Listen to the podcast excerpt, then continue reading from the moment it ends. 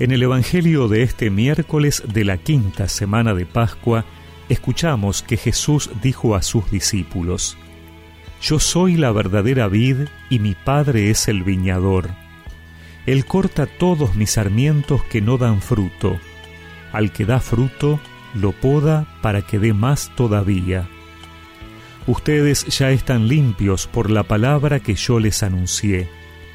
Permanezcan en mí como yo permanezco en ustedes. Así como el sarmiento no puede dar fruto si no permanece en la vid, tampoco ustedes si no permanecen en mí. Yo soy la vid, ustedes los sarmientos. El que permanece en mí y yo en él, da mucho fruto, porque separados de mí nada pueden hacer. Pero el que no permanece en mí es como el sarmiento que se tira y se seca, después se recoge, se arroja al fuego y arde. Si ustedes permanecen en mí y mis palabras permanecen en ustedes, pidan lo que quieran y lo obtendrán. La gloria de mi Padre consiste en que ustedes den fruto abundante, y así sean mis discípulos.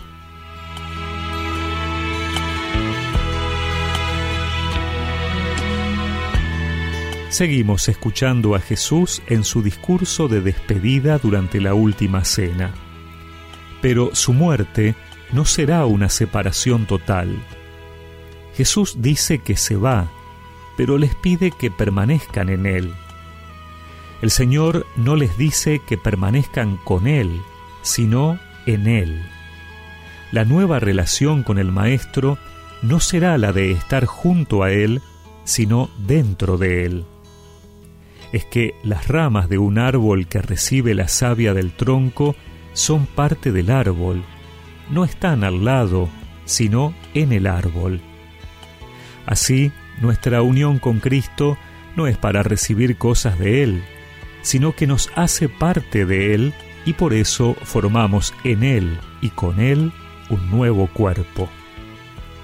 Eso no nos quita nuestra identidad, sino que hace posible que ella adquiera su sentido y realización al recibir lo que necesitamos para dar frutos.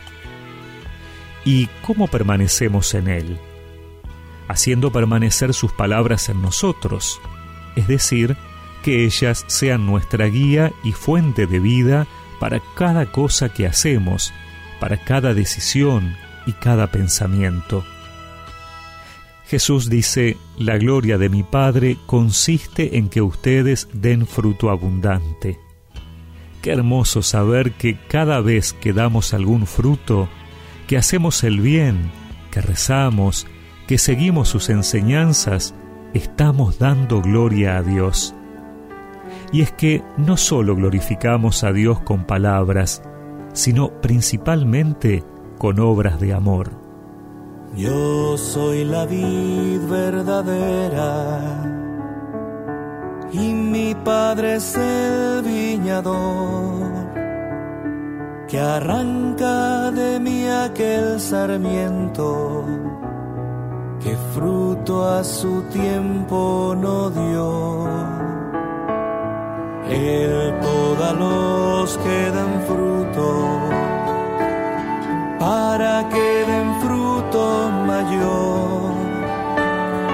A ustedes mi palabra se limpios, sarmientos son que el Padre podó. Yo soy la vid y ustedes los sarmientos,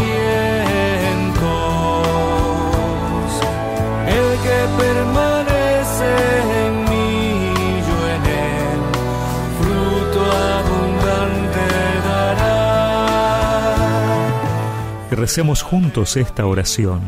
Señor, que cada momento de mi vida en este día sea para tu gloria. Amén.